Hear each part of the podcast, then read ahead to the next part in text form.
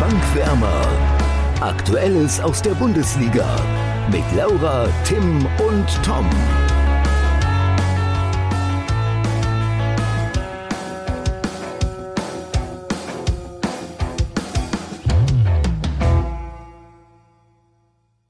Der Hamburger Sportverein, Schalke 04 und der SV Werder Bremen.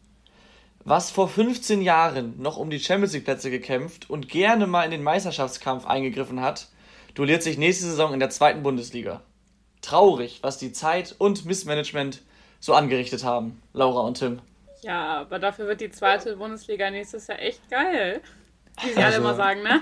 Also für uns ist das ja nichts Neues, ne? Also wir sind da schon ein bisschen länger. Also, aber ja, du hast recht. Habt ihr, die, habt ihr das schöne, ich weiß nicht, wer es gepostet hat, ich glaube Sky war es, also am, am Ende haben es mehrere gepostet, diese Übersicht, ich weiß nicht, aus welchem Jahr das war, die Top 4 äh, war wirklich Schalke, Bremen, äh, Hamburg und Bayern, logischerweise. Bayern. Überraschung. Das, das, haben sie, das haben sie alle gemacht und das war einmal 2005, 2006 und einmal, glaube ich, noch 2007, 2008 oder irgendwie sowas. Das waren zwei Saisons, wo es halt relativ ähnlich war. Ähm, war ja früher auch einfach so, muss man ganz klar so sagen. Die drei gehörten früher zur absoluten Topspitze. Ja, aber so jetzt sieht mal dann ganz... nächstes Jahr du erst, Tim. Ja, nee, ich wollte mal eine ganz ehrliche Frage stellen und fragen, ob es dir gut geht, Tom. Ja, diese Frage muss ich in den letzten Tagen, also heute ist Mittwoch, gerade war das Relegationshinspiel, wo wer da fast dran teilgenommen hätte. Quasi ähm, live. Quasi genau, live. quasi live. Äh, die, diese Frage muss ich in den letzten Tagen öfter schon beantworten. Ich muss ganz ehrlich sagen, ich, also doch, ich kann sie beantworten. Mir geht es überraschend gut. Ich glaube, das liegt auch daran, dass man halt mitten in einer, in einer Pandemie absteigt, wo man nicht im Stadion war, wo generell einfach irgendwie, das war halt gefühlt ein Spiel auf dem Fußballplatz, wo halt noch ein paar Sitzplätze drum waren, die aber leer waren. Und eine Mannschaft ist halt abgestiegen. Das ist natürlich irgendwie komisch und äh, es war danach auch sehr, sehr still bei mir zu Hause, wenn ich das mal kurz so sagen darf. Aber so richtig realisiert habe ich es, glaube ich, noch nicht. Und ich denke, was wird so in den nächsten Wochen kommen, wenn die ersten Abgänge und hoffentlich dann auch Zugänge feststehen und wenn vor allem das erste Mal zweite Liga gespielt wird im Weserstadion seit 41 Jahren. Ja, mal gucken, was da für ein Haufen damals, am Ende noch damals, durch, durch den Hühnerkäfig läuft. Beim letzten Mal zweite Liga, da war ich noch richtig klein, war ich da, du. ähm, ja, sei es mal dahingestellt. äh, wollen wir mal auf die Spiele gucken, die vielleicht die Entscheidung getroffen haben? Ja, was heißt vielleicht? sie haben sie faktisch getroffen, aber ja, können wir gerne machen. Ja, ja. Da, danke dafür, Tom. Aber ja, mit welchem Spiel wollen wir anfangen? Ja, wenn du, stopp, wenn du über meinen Witzen so in den Rücken fällst, dann darf ich hier auch äh, sehr penibel äh, die Goldwaage geben und auf deinen Worten rumreiten. Okay, okay, Guck mal, okay, Tom okay. geht's eh schon schlecht. Wenn er dann solche Witze macht, muss er einfach mitlachen. Und genau. so tun, als wäre es nee. witzig, damit sie Das ist auch das Erfolgserlebnis. Geht. Das ist auch das Erfolgserlebnis eines Podcasts. Einfach immer die Witze der anderen lachen, das macht es automatisch unterhaltsamer. Aber meine Frage war eben gerade auch blöd. Ich würde vorschlagen, dass wir einfach mal über das Topspiel sprechen, das wir auch getippt haben. Ja. Stuttgart-Bielefeld. Ja. Weil mir fällt auf, der Punkt geht ja mal wieder an mich. mal wieder, ist das frech. Also alle wissen. Siehst du, Tim, wir haben beide gelacht. Hat es direkt unterhaltsamer gemacht. Alle wissen, ja. alle wissen ja, dass das Spiel 0 zu 2 für Bielefeld ausgegangen ist und Bielefeld somit komplett sicher in der Bundesliga bleibt. Ich glaube, das ist für die wirklich eine Meisterschaft. Ähm, Verdient. So haben sie es auch gefeiert. Ja, verdientermaßen. Also ähm, gar keine Frage. Ich wiederhole nochmal ganz kurz eure Tipps. Laura, du hast 2 zu 2 getippt. Tom, du hast voller Hoffnung äh, 2 zu 0 getippt. und ich habe, ich habe 1 zu 4 getippt und hole somit auf. Und wir haben für das letzte Spiel, was wir tippen, nochmal ein bisschen Spannung zumindest. Weil Tom hat 11 Punkte und Laura und ich jeweils 10. Mal schauen. Dann, da muss man ja dazu sagen, wir wollten eigentlich noch vorab das Hinspiel der Relegation tippen und das dann halt hier eben dann in dieser Folge sagen und direkt auflösen. Das haben wir aber alle total verpennt und äh, Dezent. jetzt bin ich jetzt bin ich so ein bisschen ähm, ja jetzt habe ich habe ich meinen Nutzen davon. Äh, also für mich in Ordnung. Aber über das Spiel müssen wir, glaube ich, nicht mehr groß sprechen. Ich denke mal, Bielefeld hat sich einfach belohnt für den Aufschwung unter Kramer. Ich erinnere mich, wir und auch alle anderen oder viele anderen haben Bielefeld damals für die Entscheidung, Uwe Neuhaus zu feuern und Kramer zu holen, kritisiert. Ähm, jetzt rückblickend kann man sagen, war genau die richtige Entscheidung. Ähm, sie haben jetzt auch gegen Stuttgart ein gutes Spiel gemacht und der 1, der 1, das 1 zu 0, dieser Elfmeter war vielleicht so ein bisschen glücklich in der Entstehung, weil der junge Ahamada von Stuttgart da einen Fehler macht, aber trotzdem äh, am Ende verdient der Sieg und somit auch verdient die Klasse gehalten. Denn, das will ich auch mal vorweg schicken, über 34 Spieltage oder nach 34 Spieltagen kann man nicht sagen, diese Mannschaft hat verdient das geschafft oder unverdient das und das geschafft. Über 34 Spieltage setzt sich einfach dann Qualität oder irgendwie das, ja, das Können durch und dann ist es am Ende auch verdient abzusteigen oder eben nicht abzusteigen oder die Meisterschaft zu holen oder eben nicht die Meisterschaft zu holen. Deshalb, äh, ja, blöd für mich, schön für Bielefeld. Ja, dann lass doch schnell zu Werder schauen. 2 zu 4 gegen Gladbach.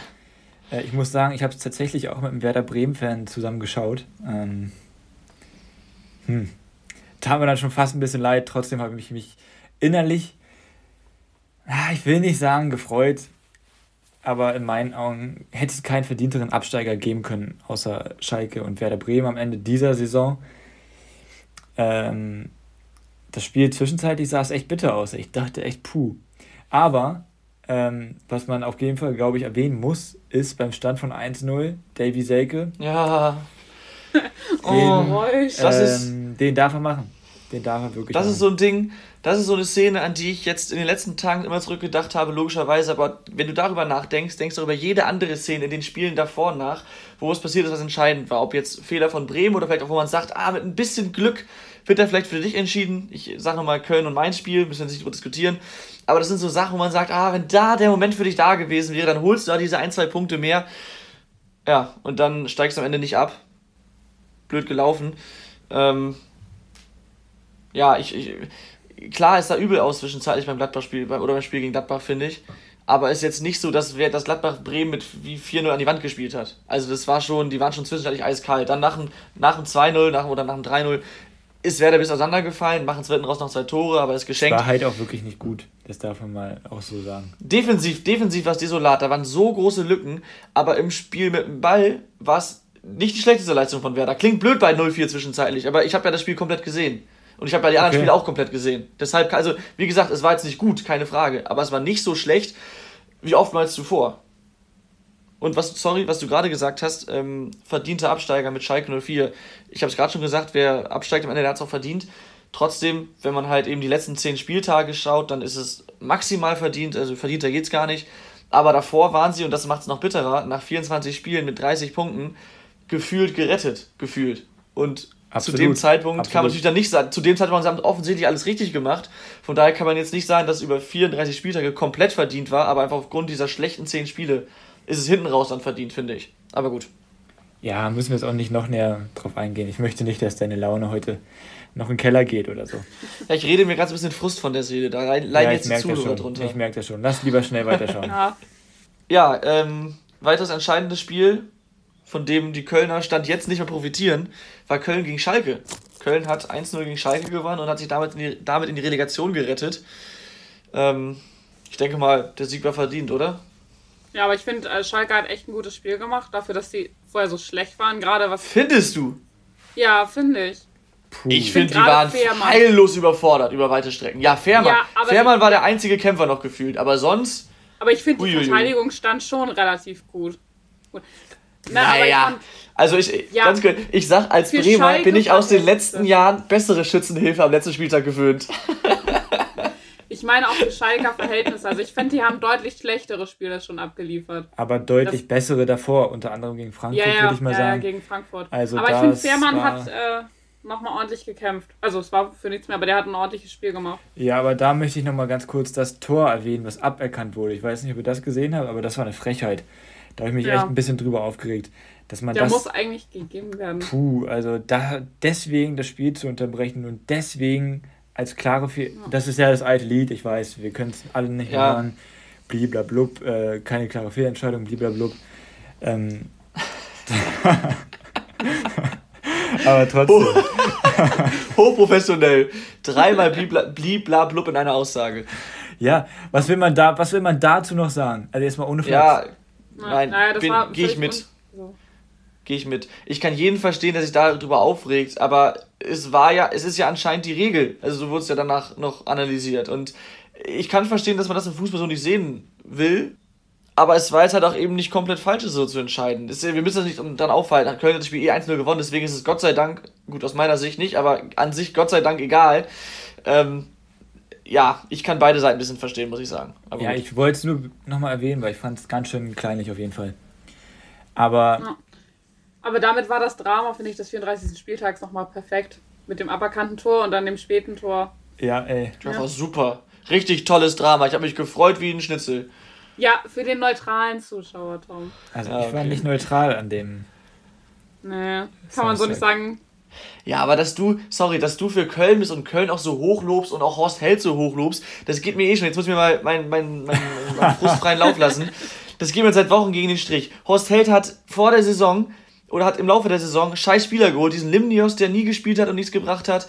Ähm, Max Meyer bringt nichts. Dann der hier, wie heißt der? Dennis. König Dennis, ne? Emanuel Dennis geschenkt. Und auch ein Sebastian Andersson. Gut, der war verletzt, aber trotzdem, du holst einen einzigen Stürmer und dann ist der Wenn die ganze der- Saison verletzt. Ist auch kein gutes Management. Und Köln hat auch nicht geil gespielt. Sie, Über die 34 Spieltage gesehen. sie Nee, haben aber deutlich besser gespielt als Werder Bremen, weil ich finde, Werder Bremen hat über die komplette Spielzeit gesehen auch einfach kein Fußball gespielt, sondern destruktiv versucht, für den Fußball der Gegner zu zerstören. Ja, das stimmt. Ja, das Ja, hast, hast du komplett recht, aber es hat halt die ersten 24 Spieltage geklappt. Ja. Und du musst halt wissen, was deine. Möglichkeiten Ja, sind. Wenn ja, das deine. Möglichkeiten Ja, sind, jeder musst du es so machen. ja, jeder Und Köln war vorher nicht besser. Doch. Köln Punkt war vorher Ende. nicht. Nein. Da müssen wir wir haben doch so lass oft hier gesagt, uns- wie schlecht Köln spielt. Lass uns nach oben schauen. Union gegen Ja, Leipzig okay. 2 zu 1. Max Kruse köpft Geiler Typ. Union dahin, wo er eigentlich gar nicht hinhaben, äh, da wo er gar nicht spielen möchte. In die Conference League. Boah, also Tim, diese Aussage habe ich bisher noch nirgends gelesen oder gehört nach diesem Spiel. Wirklich, da hast du echt Ja, was ganz Innovatives auf, Ich wollte mal einen auf Laura machen, die auch immer so steile Thesen raushaut. Aber das war ja keine These, was du Ich, ich wollte gerade gesagt sagen, hast. Ah, war- Leute, kommt. Redet über aber Spiel. Laura, Laura, was sagst du denn zu deinen Unionern? Ich find's geil. Also ich hätte Gladbach auch, ich find's für Gladbach echt schade, aber die haben sich das selber kaputt gemacht. Und Union, finde ich, die haben auch wieder gut gespielt. Die haben die ganze Saison gut gespielt. Ähm, auch da ist es dann verdient, finde ich. Und auch verdient, dass Gladbach es nicht geschafft hat. Ich meine, sie haben jetzt am Ende nochmal ganz okay gespielt, würde ich sagen. Und also viele Siege nochmal geholt. Aber zwischendrin war das halt Murks. Und dann spielst du halt nicht Ja. international. Aber da finde ich es auch frech von Gladbach, wenn Union das Parallelspiel eh schon gewinnt, dass sie nicht sagen, komm, wer da schenkt uns ein paar Dinge ein, da gehen unsere lieben Freunde aus Köln runter. Alle wären zufrieden gewesen, aber nee, ja, gut, lassen wir Ja, das. aber, Sorry. aber Tom, als Union das entscheidende Tor gemacht hat, war es ja, ich auch weiß, schon ich weiß. echt spät. Also da hatte Bremen, also es ging ja auch nicht mehr. Aber ich finde, der hätte nochmal so einen Ruck durch die Gladbacher Mannschaft gehen können. Im Negativen. Nein, sorry, ich, ich halte jetzt den Schnabel. Ja, äh, ja. Nee, ich, ich sehe es genauso. Ich Bitte. habe natürlich logischerweise das Spiel nur später. Hey Tim. Ich habe es logischerweise nur später in der Zusammenfassung gesehen. Also erstmal war es extrem geil vor Fans an der alten Försterei. Ja. Ich weiß nicht, ob es daran liegt, dass es ungewohnt ist, aber es klang akustisch. Also mindestens mal so laut wie normalerweise, wenn das Stadion oder wenn ein Stadion ausverkauft ist in der Bundesliga. Das Ich war glaube, die wirklich waren Wahnsinn. auch so laut. Ja, das kann sein. Ähm, mega. Also zum Laura war auch im Stadion sagen- am Wochenende. Ja. Hä? Nur mal so, Ja. in Hamburg. Ja. Wo? Ich durfte hin. Das war echt cool. Also hat Ach, beim HSV. Ja, ja. Ja. Ach, geil. Ja. Ach, Ja. weil du HSV-Helfer bist, ne? Ja. Ja, nice. Das war Cool. echt cool. Also am lautesten war es, als Horst Rubisch den Ball mit der Brust angenommen hat. Sonst war es relativ mäßig, würde ich sagen. Aber Weil über, über die Außenmikrofone oder weil alle so, so geraunt haben? nee, es war richtig tosender Applaus. Achso, okay. Es wurde gefordert, dass Horst Rubisch jetzt in den Sturm geht. Ich Ja, meine, HSV hat ja dann auch entscheidend gewonnen, so, aber da war es am lautesten. War echt cool. Geil.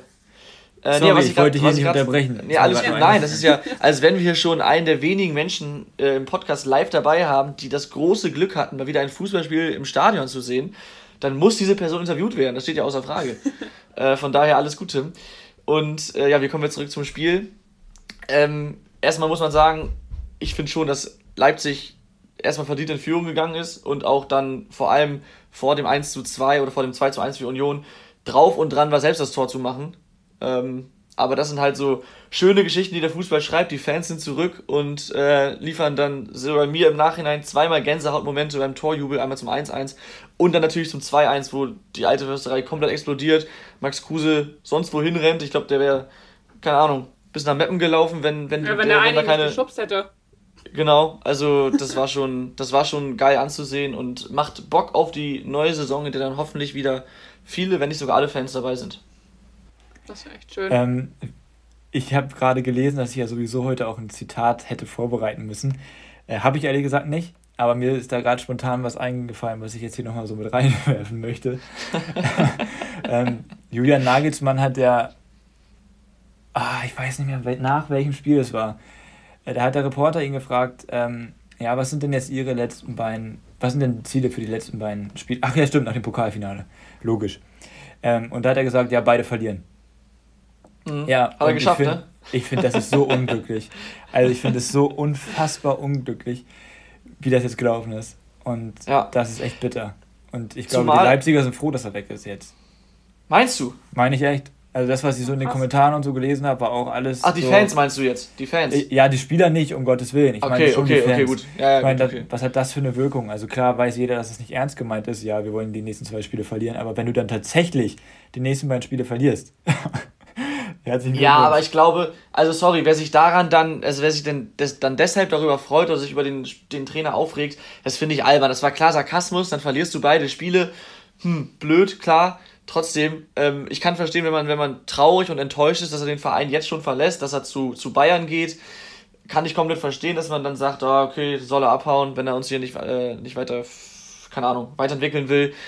Aber sich dann daran aufzuhalten und darüber zu beschweren, finde ich mehr als affig, muss ich ganz ehrlich sagen. Ja, ich wollte doch jetzt Aber, auf jeden Fall mal ein Zitat mit reinwerfen. Ja, ist okay. Nein, nein, ich wollte nur kurz an der Stelle einmal die, die Leipzig-Fans kritisieren, die, äh, dieser, die diese Meinung vertreten. Ähm, aber nochmal, warum es bitterer ist für Leipzig. Nagelsmann hätte trotz des verpassten Pokalsiegs, trotz der deutlich verpassten Meisterschaft, ähm, eine richtig schöne Saison haben können, wenn sie jetzt gegen Union gewonnen hätten. Denn dann wäre es die punktbeste Bundesliga-Saison von RB Leipzig geworden. Das ist jetzt so nicht und das wäre natürlich ein schöner Abschluss gewesen, ne? Das stimmt. So ist alles ein bisschen unglücklich nochmal am Ende. Ja. Wie Tim schon er, gesagt er verlässt, Er verlässt Leipzig unvollendet, könnte man so ja. schön sagen.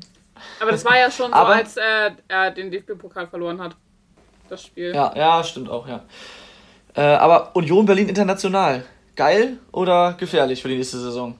Ich glaube beides. Also ich glaube, das kann man jetzt noch nicht so sagen, ob das gefährlich wird, weil ähm, das kann man, also finde ich, kann man immer ganz schlecht vorhersagen. Und weil keiner weiß, wie die Conference League funktioniert.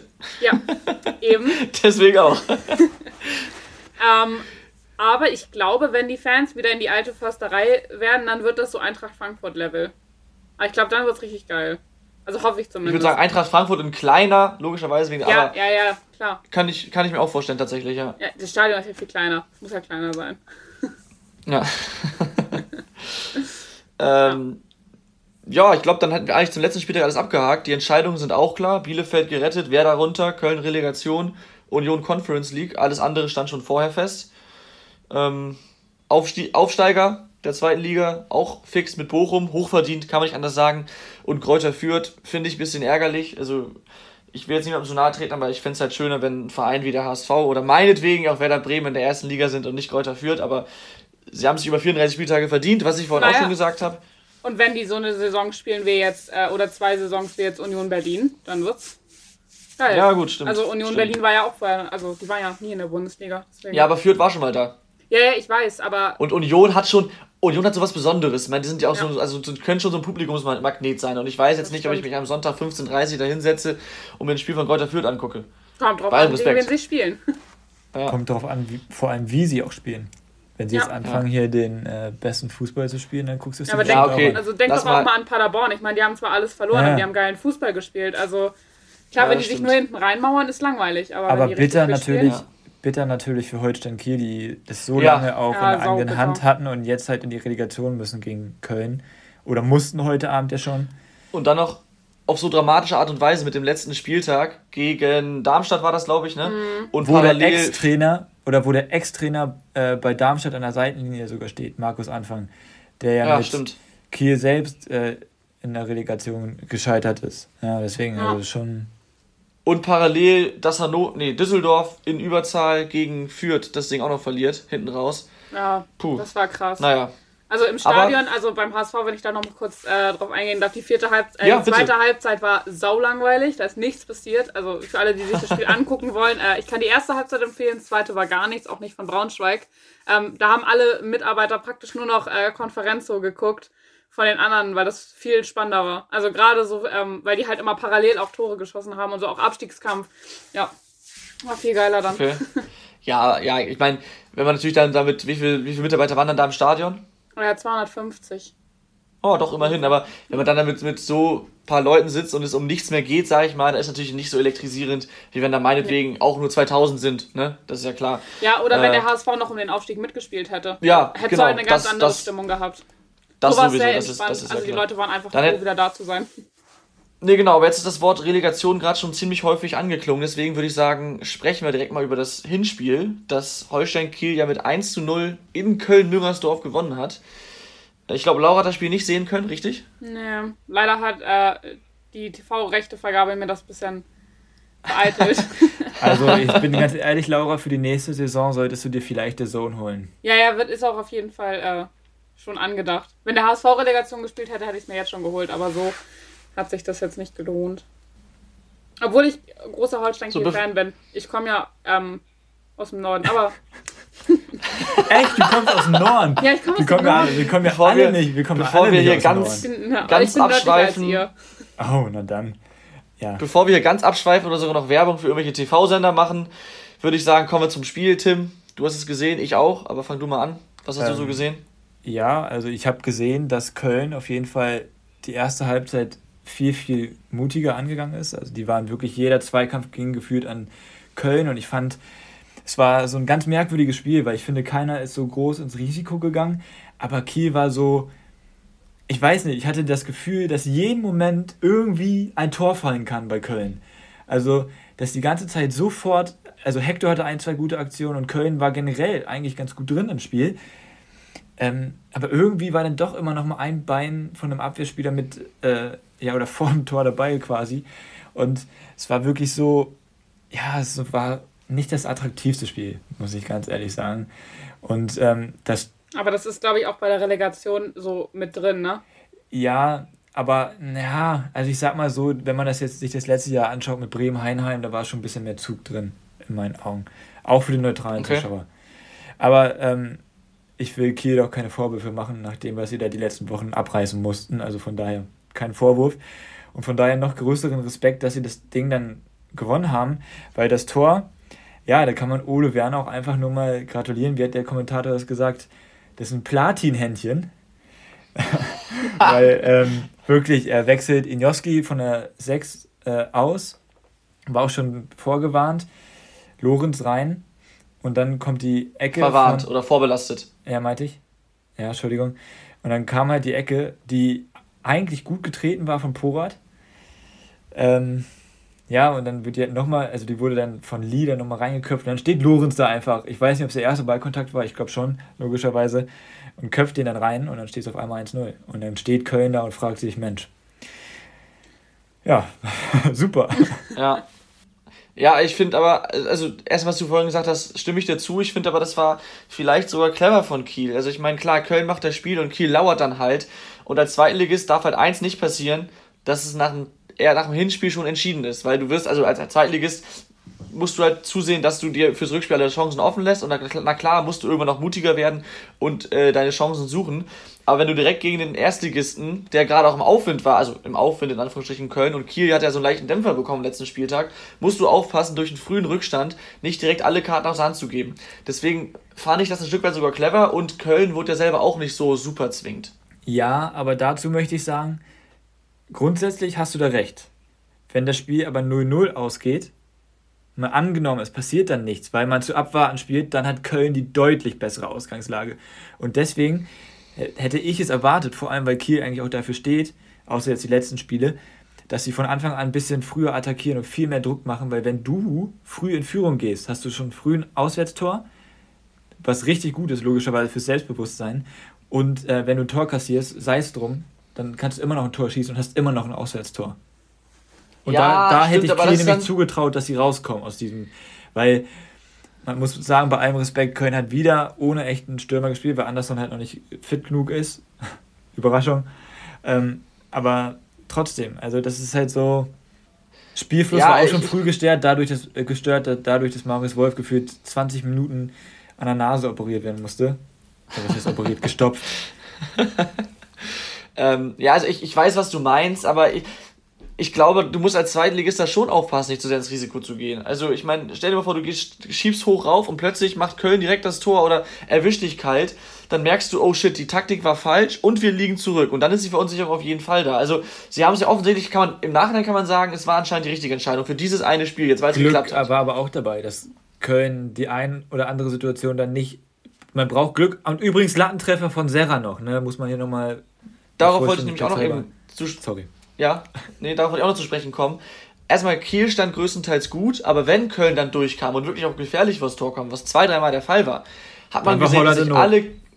Und man hat gesehen, dass sich alle Kieler dazwischen schmeißen. Also sie haben mega gefightet. Ich, also, wie sie das Tor verbarrikadiert haben und wie ein offensichtlich noch nicht ganz fitter Sebastian Andersson da diese Chance oder Doppelchance vergeben hat. Ähm, ich weiß gar nicht, wer sich dann, genau Neumann war es, der sich dann den Ball geworfen hat. Das war schon ein großer Fight und das brauchst du in den Relegationsspielen. Mehr vielleicht als die spielerische Klasse. Und ähm, du sagst es auf der anderen Seite, köpft Serra beim Stand von 0 zu 1 gegen, den, gegen die Latte. Wenn der reingeht, dann sieht es richtig düster aus für Köln. Und somit haben sie sich fürs Rückspiel jetzt äh, mit der Taktik, die sie gefahren sind, die jetzt dieses Mal geklappt hat, haben sie sich nicht nur alle Möglichkeiten offen gelassen, sondern sich auch eine richtig gute Ausgangssituation gebracht. Ja. Also, Keine Frage. Keine Frage. Aber es wird trotzdem noch, noch mal schwer. Ja, aber für Köln ist es momentan vielleicht noch schwerer. Wenn ihr wisst, was ich meine. Naja, die müssen ihr seht nicht so aus, als würdet ihr. Ja, ihr seht nicht so aus, als würdet ihr wissen, was ich meine. Ja, also sie müssen halt rennen jetzt im 1-0 hinterher, richtig. Ja, ja. Aber also das ja, liegt ja auf der Hand. Ja, ja. Ja, ich wollte es nur nochmal äh, zusammenfassen. Ja, und jetzt natürlich diese, diese positive Grundstimmung, die es vorher bei Köln gab, nach einem 1-0 gegen Schalke wohlgemerkt, bei allem Respekt, ähm, die ist jetzt verpufft und auf Kieler Seite rüber geschwappt. Und das ist halt auch, was den Kopf angeht, interessant fürs Rückspiel. Und ich würde sagen, wir können auch dann direkt mal aufs Rückspiel schauen, wenn wir jetzt schon davon sprechen. Und Laura, da würde ich mir direkt gerne mal deinen Tipp abholen. Ja. Äh, ich tippe auf, Schles äh, ja, auf Schleswig-Holstein. Ich wollte sagen, ich komme aus Schleswig-Holstein, deswegen tippe ich auf Schleswig-Holstein. Äh, also, wenn die Zuhörer jetzt noch nicht verstanden haben, dass du aus Norden kommst, dann haben sie spätestens jetzt verstanden. Dann, dann haben die Zuhörer ein geografisches Problem. ja. äh, ja, also Kiel gewinnt, Kiel steigt in die Bundesliga auf und sie gewinnen mit äh, 2 zu 1. Okay. Ich glaube, es wird ein harter Fight. Ich habe vorhin mal dem The Zone-Kommentator klug zugehört.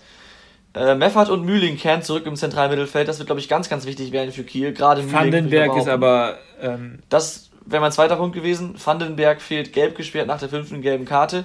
Und da frage ich mich, gerade, wir haben schon mal drüber gesprochen, die Breite der Kieler ist so, eine, so ein Problem. Vor allem wer auf der spielt dann? Position. Genau, wer spielt dann links? Vor allem hat Köln auch den einen oder anderen schnellen Spieler auf den Außenbahnen, habe ich mir sagen lassen.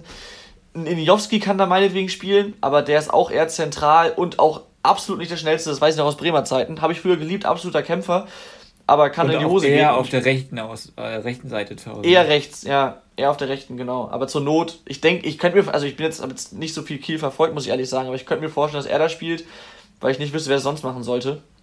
Okay, und was äh, Aber da bin ich gespannt. Ich befürchte, du hast meinen Tipp. Ja, ich, äh, also es wird auf jeden Fall, glaube ich, spannend bis zur letzten Sekunde. Und ich denke mal, dass Köln auch am Ende anrennen wird wie blöd und dass sie unbedingt dieses eine Tor brauchen, um in der Liga zu bleiben. Und dieses Tor wäre das 2 zu 1. Das heißt, es geht 1 zu 1 aus, weil Köln es nicht schafft. Nein. Oh. Wolltest auch 1 aus? Tut ja. mir leid, Tim. Tim, du kannst gerne 1 zu 1 tippen, dann weiß ich schon mal, dass du nicht mit mir gleichziehst. Aber du kannst äh, Laura überholen. Ich tippe 1 zu 2. Köln hält die Klasse, okay. Da haben wir alles dabei. Wie eigentlich immer haben wir alles dabei. Tim, weil du glaubst? Ähm, ja, weil ich einfach glaube, dass Köln individuell trotzdem noch logischerweise deutlich besser ist. Und ich weiß nicht, ob Kiel noch die Kraft hat, das nochmal über 90 Minuten am Samstag abzuliefern. Weil sie, wie gesagt, ein bisschen mehr äh, zurückgelegt haben in den letzten äh, Wochen. Und die letzten beiden Spiele waren auch nicht einfach gegen Darmstadt und davor gegen ich glaub, Karlsruhe. Karlsruhe. Ja, gegen Karlsruhe ja, haben glaub, da Karlsruhe. Ähm, und der Schalke, Anderson hat jetzt heute nur 25 Minuten gespielt, kommt vielleicht zurück und das ist eine echte Waffe, weil in meinen Augen ist es ein richtig guter Stürmer, der mindestens in der Bundesliga spielen sollte. Und ähm, man hat heute auch schon gesehen, dass der ein oder andere da große Probleme gegen Marius Wolf hatte. Das werden die Kölner versuchen auszunutzen. Und der Friedhelm Funke, der alte Fuchs, ähm, auch genannt FFF, oh, sorry. Ähm, Was? wird auf jeden Fall, wird auf jeden Fall da was Vernünftiges auf den Rasen bringen und ich glaube, dass Köln deswegen auf jeden Fall nächste Saison Bundesliga spielen wird und für Kiel ist es natürlich schon echt bitter. Mhm. Ich muss, also übrigens, ich, ich bin extra, also ich, ich würde mich so für Kiel freuen, die hätten sich absolut verdient. Ich glaube, für die wird es richtig schwierig werden in der nächsten Saison in der Bundesliga. Trotzdem gönne ich denen das. Das haben sie sich einfach verdient für die Arbeit, die sie geleistet haben. Aber man stelle sich mal vor, Köln steigt auch noch ab. Dann hast du Schalke, Werder, HSV, Köln und meinetwegen mit Nürnberg, Hannover auch noch gestandene Clubs eigentlich, ja, die da unten drin sind. Und Düsseldorf, Düsseldorf genau. Also von denen wollen wir mindestens vier, fünf aufsteigen. Ja, und auch nochmal, also das ist jetzt nicht so spielerische Qualität, aber nochmal von, auch wenn die Fans wieder hin dürfen, mit Dynamo Dresden und Hansa Rostock kommen ja auch zwei ziemlich coole Mannschaften dann nach oben. Ja, was ja so aber Fans bei, angeht. Bei Kiel, da wird auch was für die Ackerkämpfe. Ja. Ackerkämpfe. genau, für die Ackerkampf-Fans was dabei sein, wahrscheinlich nächste Saison. Ähm, man muss halt beachten, bei Kiel laufen auch noch wichtige Verträge aus. Ne? Janni Serra, guter, guter Mann, wird nächste Saison höchstwahrscheinlich in Bielefeld spielen. Und ähm, Lee, den ich gerne in Hamburg gesehen hätte, der geht ja auch wahrscheinlich weg, höchstwahrscheinlich zu Hoffenheim. Ja. Das tut schon weh. Aber naja, ja. es war ja auch noch ein bisschen was anderes los. Hau mal raus, Tim. Was haben wir denn noch so? Ja, also ich sehe hier die Reihenfolge, wie wir das abarbeiten wollten. Vielleicht sollten wir nicht ganz oben beim DFB anfangen, sondern weiter unten beim HSV. Der HSV hat neue, neue Trainer. Aber dann, dann arbeiten wir uns einfach langsam hoch. Okay? Ja, genau. Äh, Tim Walter, Trainer beim HSV, müssen wir erwähnen, müssen wir jetzt nicht weiter ausfüllen, glaube ich. Ich freue mich drauf. Oh, so ganz kurz. Also jetzt ja. hier nicht zehn Minuten drüber schnacken, aber ihr könnt ruhig mal sagen, was ihr davon ja. haltet. Ist, glaube ich, interessant. Also ich war erst ein bisschen skeptisch, weil ja viele Medienberichte eher negativ über ihn sind, aber ich habe mir die Pressekonferenz angeguckt, also natürlich habe ich das. Ähm, der hat einen sehr sympathischen Eindruck gemacht, einen sehr kompetenten Eindruck und ich glaube, das kann gut funktionieren. Ähm, ich glaube, das wird was. Ich glaube, der hat die richtige Art und Weise, wie er manche von den HSV-Spielern ansprechen muss. Ähm, und auch die richtige Idee, was das Taktische angeht. Also das kann ich jetzt nicht so gut beurteilen äh, wie Tim, aber ich glaube, es kann echt gut werden. Also ich glaube, so von der Ansprache her sind alle Trainer nicht verkehrt. Also die machen ja alle dieselbe Ausbildung und äh, die haben schon was drauf. Ähm, aber es was ist bei, doch was, immer noch was, entscheidend, was, was, für ein Typ du bist. Na klar, gar keine Frage. So. Was mir bei ihm aber sehr gefällt, ist, dass er erstmal ein richtig gutes Selbstbewusstsein hat. Also das braucht man in Hamburg. Er steht zu dem, äh, was er macht. Ähm, und er war jetzt seit 2019, seitdem er bei Stuttgart rausgeflogen ist, kein Trainer mehr. Und ähm, jetzt werden viele sagen, das ist ein Nachteil, das ist aber falsch, glaube, weil es ist ein Vorteil. Er ist hungrig. Ähm, nein, nicht nur das, weil ich habe mich neulich ein bisschen damit, äh, ich habe mir eine Folge angehört, da war Breitenreiter, der hat dann so ein bisschen beschrieben, was macht man als Trainer eigentlich, wenn man auf Trainersuche ist. Und äh, dann spricht man natürlich logischerweise viel mit anderen Trainern. Jetzt konntest du natürlich in Corona-Zeiten irgendwo hospitieren oder so. Aber du hast ja die Möglichkeit, dich weiterzubilden. Und ich schätze ihn so ein, dass er sich ja, stark hinterfragt hat, weil er natürlich sehr kritisiert, auch zu Recht kritisiert wurde. Und deswegen äh, wird das ein richtig guter Mann sein. Denke ich. Für den HSV. Perfekt. Ja, ich glaube so. auch, dass es gut passt. Ich glaube auch, dass der Zweijahresvertrag richtig ist. Da gab es auch einige kritische Stimmen. Aber das, das wird ja, man alles. Wir sehen. müssen jetzt nicht die Vertragsdetails ausdiskutieren. Ich finde es auf jeden Fall interessant. Ähm, er hat halt damals immer schon sehr, sehr offensiv spielen lassen, gern mal zu lassen der Defensive muss man schauen, wie der HSV damit oder wie man damit in der zweiten Liga zurechtkommt. Aber Eigentlich auf jeden gut. Fall interessanter Mann und ich würde es von, von Anfang an auf gar keinen Fall verteufeln, wie es viele HSV-Fans zum Teil schon machen. Ja. Aber Leider werden wir alles nächste Saison sehen. Ist ja noch ein bisschen Zeit. Wen wir nächste Saison in Frankfurt sehen werden an der Seitenlinie, wissen wir jetzt auch. Wow, Tom. Ich finde, das war jetzt keine große Überraschung. Ich weiß auch, wen wir nicht in Wolfsburg sehen werden. Es ist eine und dieselbe Person, richtig? Alter.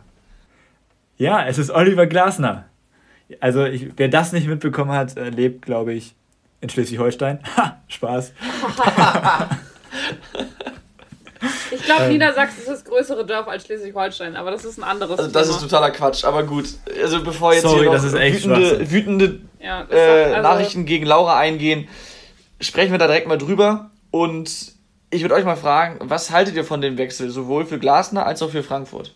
Ich finde es Und meinetwegen auch für Wolfsburg, wobei das eigentlich klar ist. Ja, für Wolfsburg ähm, war es schon klar. Das hat sich ja schon angedeutet, finde ich.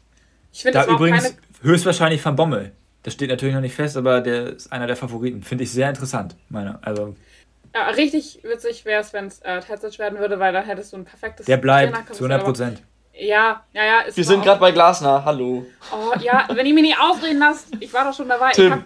Ja, dann renn doch auch nicht wieder weit weg vom Thema. Ja, doch.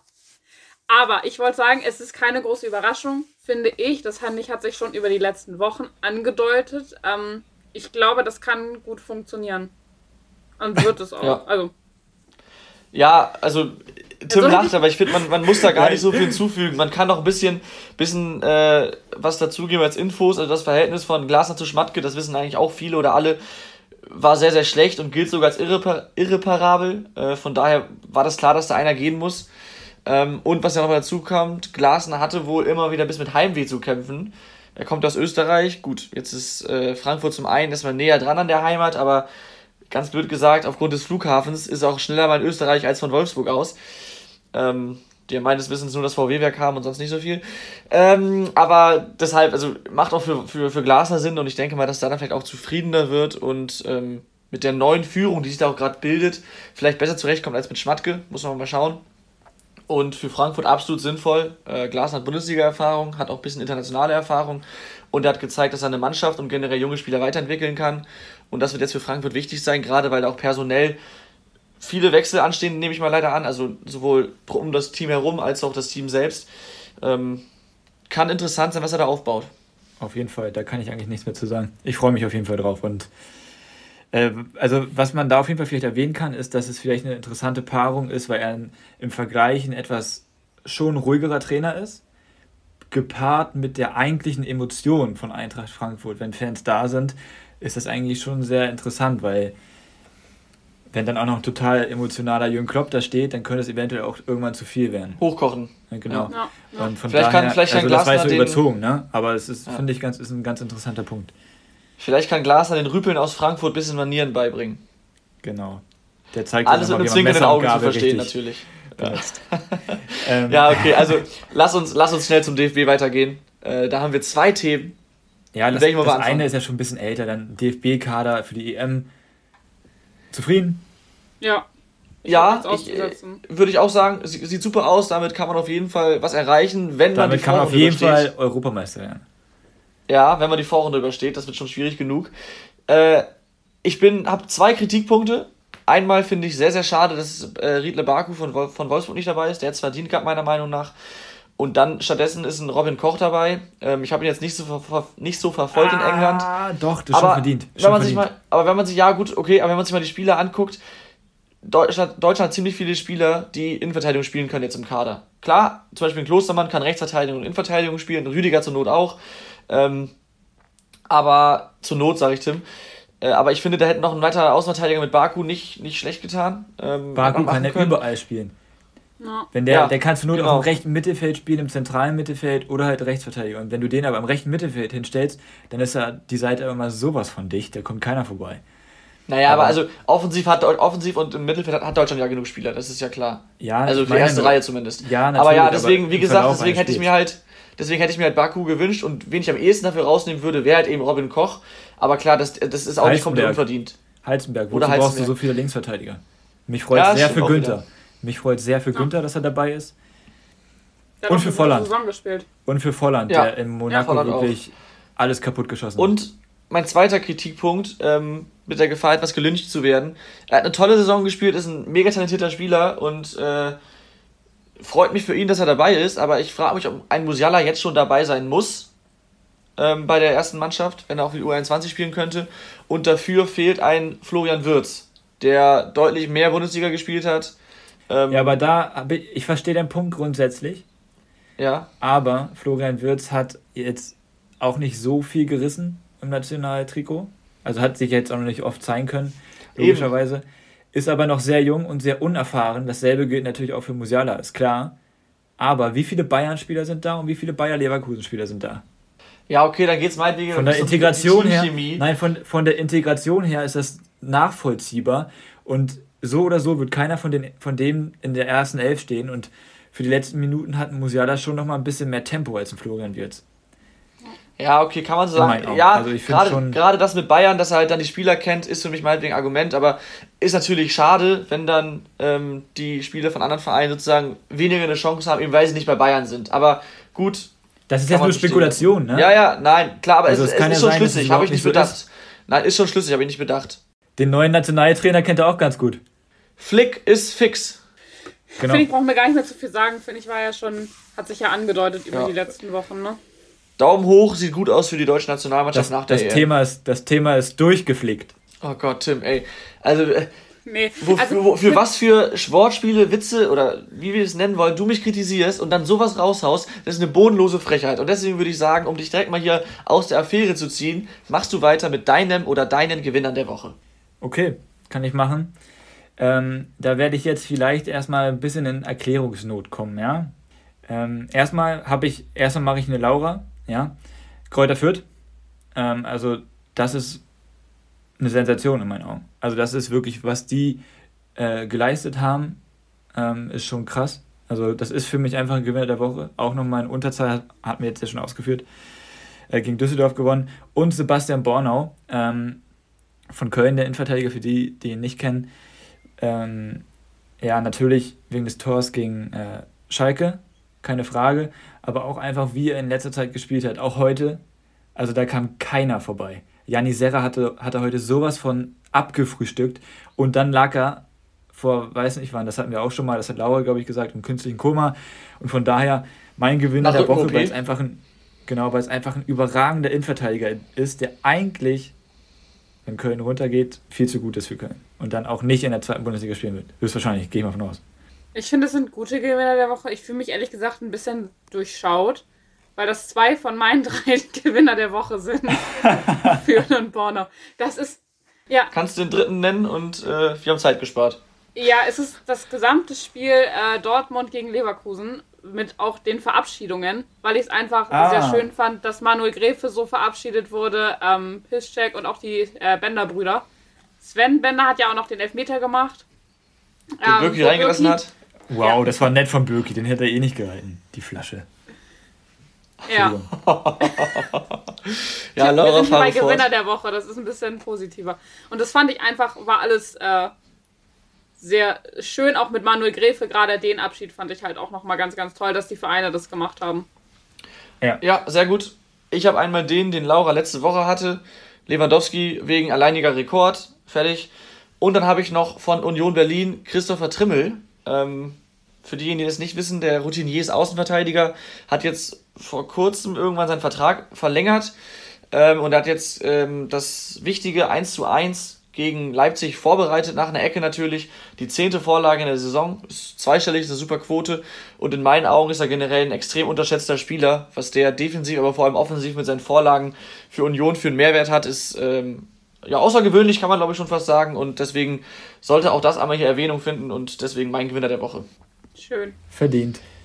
Kommen wir nun zu den Schätzfragen. Die habe ich heute vorbereitet und es wäre an sich ja sehr, sehr passend, auf die Saison zurückzuschauen, weil die Saison jetzt vorbei ist.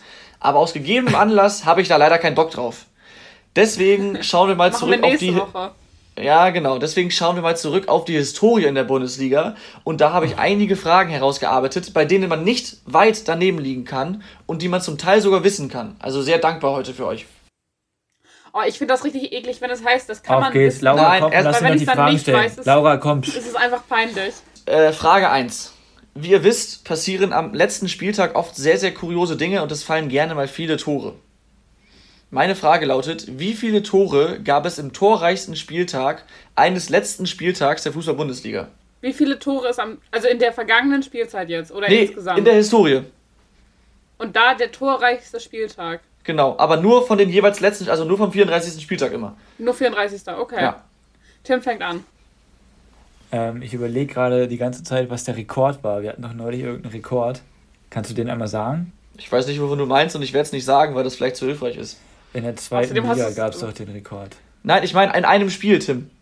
Das Ach, torreichste Spiel. Spiel. Ja, das torreichste Spiel Ja, das hast eines du so letzten nicht Spieltags. Ach so, also wie viele Tore in einem Spiel gefallen sind. Ja, am 34. Spieltag Ja. oder Ah. in der elf. gesamten Bundesliga-Historie. ja. Elf. Okay, Laura? 12? Okay, es war am 29.04.78. Das Ergebnis werdet ihr kennen, wenn ich es euch nenne. Und zwar Gladbach gegen Borussia Dortmund. 10-1, Und, äh, ne? nee. Die 11-1. Anzahl an, nee.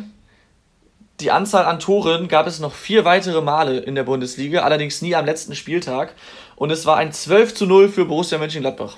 Das heißt, der Punkt geht an Laura. Lächerlich. Voll gut, ich, ich war bei elf, ehrlich gesagt. Ich habe nämlich auch an das Spiel gedacht, also nicht in welchem Jahr, aber ich wusste, dass es da mal so eins gegeben hat und ich dachte, das war elf, nur ich war richtig traurig, weil Tim das Okay, mach weiter, Tom.